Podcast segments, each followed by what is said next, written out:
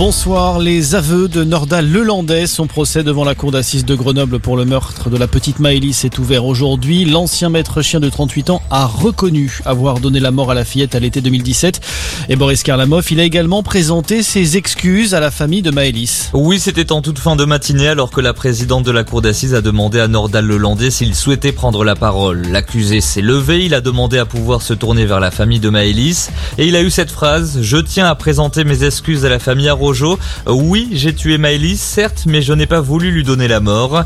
Ces paroles, on les a déjà entendues il y a quelques mois dans le premier procès de cet ancien maître chien pour le meurtre du caporal Arthur Noyer. Là aussi, dès le début de ce procès, il avait parlé d'une mort accidentelle. Il garde donc la même position que celle adoptée pendant l'instruction. Nordal Lelandais qui a d'ores et déjà promis devant le tribunal de s'expliquer sur les faits pendant les trois semaines de ce procès. Et le verdict sera rendu le 18 février prochain. Un proche d'Éric Zemmour visé par une enquête préliminaire pour des soupçons de viol. Olivier Ubeda est accusé par un jeune homme de 18 ans qui a travaillé à ses côtés en tant que stagiaire. Le conseiller en communication chargé de l'image du candidat à la présidentielle parle d'un coup monté pour salir la campagne. Dans le reste de l'actualité, le scandale Orpea, une semaine après les révélations d'un livre qui accuse le groupe privé de maisons de retraite de maltraiter ses résidents, le directeur général a été limogé hier soir.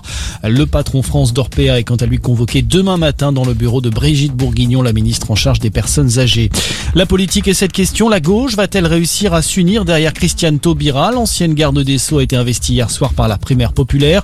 Elle appelle désormais les candidats de gauche à l'union. C'est non, lui a déjà répondu Fabien Roussel, candidat communiste à la présidentielle. Et puis le foot, on connaîtra ce soir le dernier qualifié pour les quarts de finale de la Coupe de France. Le PSG reçoit Nice. Coup d'envoi de la rencontre à 21h15 au Parc des Princes. Voilà pour l'essentiel de l'actualité. Belle soirée à tous.